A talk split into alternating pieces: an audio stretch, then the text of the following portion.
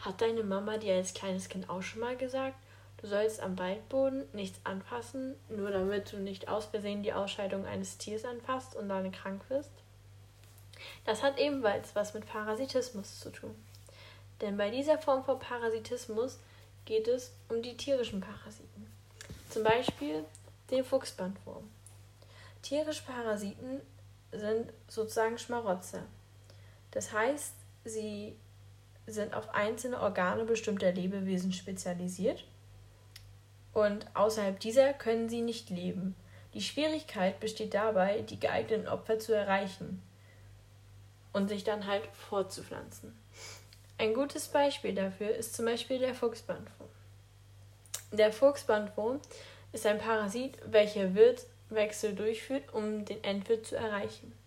Der Endwirt ist dabei äh, ein Fuchs, Hund oder eine Katze.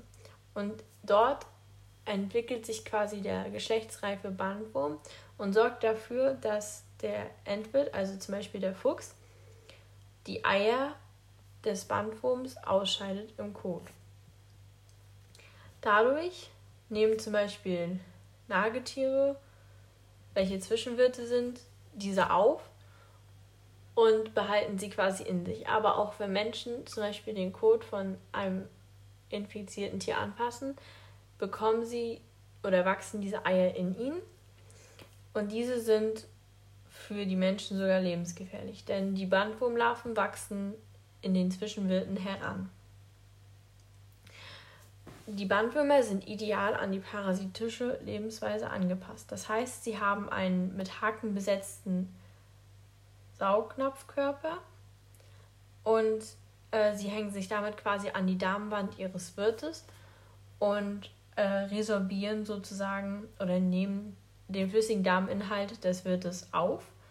Dabei besitzen sie selbst keinen eigenen Darm, da sie ja schon quasi die vorverdaute Nahrung des Wirts einfach übernehmen können.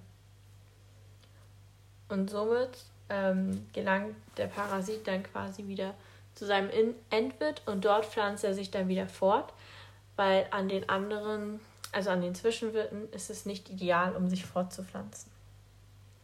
Man wartet dann, also die Parasiten warten dann bis zu einem begünstigten Zeitpunkt, um den Zwischenwirt wieder zu verlassen.